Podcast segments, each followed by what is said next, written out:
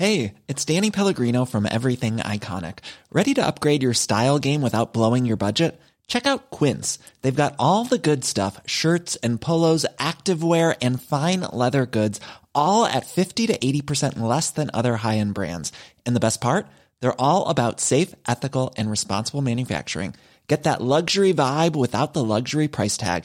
Hit up quince.com slash upgrade for free shipping and 365 day returns on your next order. That's quince.com slash upgrade. Bonjour, je suis Grégory Barbier, voici les grands crimes de l'Est. Elle voulait acheter une baignoire pour une œuvre de charité. Elle va finalement se retrouver face à l'inquiétant concierge de l'ancien hôtel continental de Strasbourg. À Strasbourg, la famille Heyman jouit d'une excellente réputation.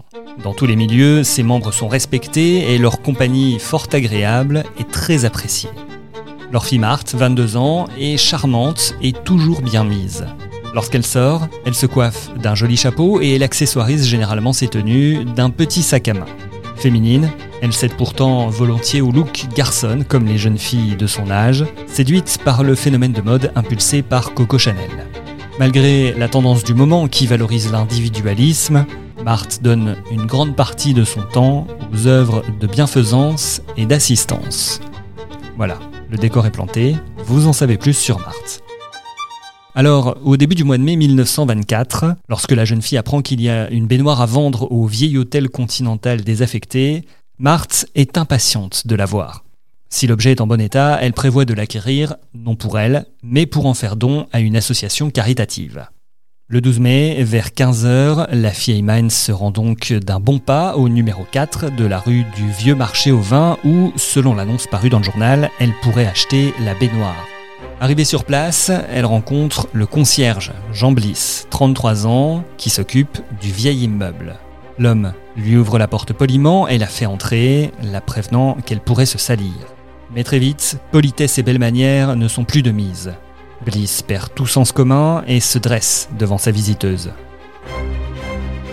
Il la frappe de toutes ses forces à la tête avec la pelle qu'il a alors en main. Blessée au côté gauche, Marthe se met à saigner. Son tortionnaire l'étrangle ensuite sauvagement, la déshabille et la viole dans la pièce où se trouve la chaudière. Quand Bliss reprend ses esprits, il constate l'ampleur du désastre il pense avant tout à sa femme et à ses deux enfants. Qui prendra soin d'eux s'il est arrêté? Il réfléchit donc au moyen de se débarrasser du corps. Il décide de l'emballer dans un grand sac, de le charger sur une charrette et de le transporter jusqu'au quartier de la Montagne Verte. Le concierge connaît l'endroit, il sait qu'il y a un canal peu passant où il pourra immerger son encombrant chargement. L'assassin met son projet à exécution et jette le paquet dans le cours d'eau. Incapable de se retrouver face à sa famille qui l'attend pourtant dans son logis pour prendre le repas, Bliss retourne alors sur les lieux de son crime. La soirée est déjà bien entamée. Les époux Heyman s'inquiètent de ne pas voir rentrer leur fille. Ne tenant plus, M. Heyman se précipite à la direction de la police et signale la disparition de Marthe. Tout de suite, le commissaire Cuberlé demande à deux inspecteurs et à son secrétaire de le suivre à l'ancien hôtel. Malgré leur tardive, le concierge est encore présent. Et lorsque le policier lui demande s'il a vu Marthe au cours de l'après-midi, l'homme répond oui, tout simplement, et ajoute qu'elle n'est pas restée et s'en est allée vers 18h. Méfiant, Queberlé trouve son interlocuteur gêné, mal à l'aise, et ordonne alors une perquisition dans l'établissement. La fouille est minutieuse, mais elle ne donne aucun résultat. Toutefois, il reste une pièce, derrière cette porte close. L'instinct du commissaire le pousse à vérifier qu'y a-t-il derrière cette porte fermée.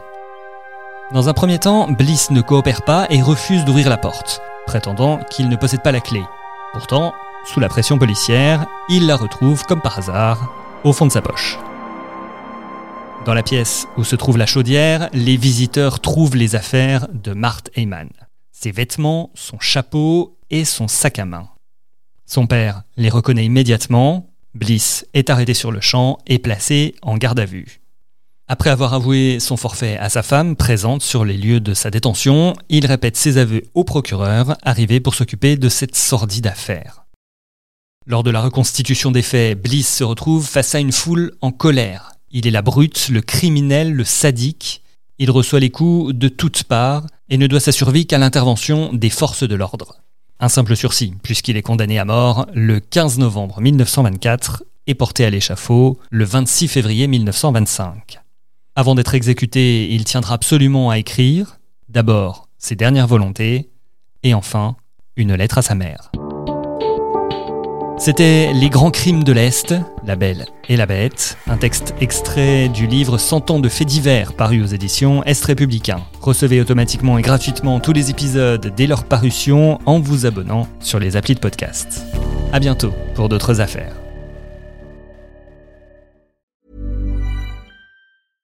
Imagine the softest sheets you've ever felt. Now imagine them getting even softer over time. That's what you'll feel with Bowl and Branch's organic cotton sheets. In a recent customer survey, 96% replied that Bowl and Branch sheets get softer with every wash. Start getting your best night's sleep in these sheets that get softer and softer for years to come. Try their sheets with a 30-night guarantee. Plus, get 15% off your first order at bowlandbranch.com. Code BUTTERY. Exclusions apply. See site for details.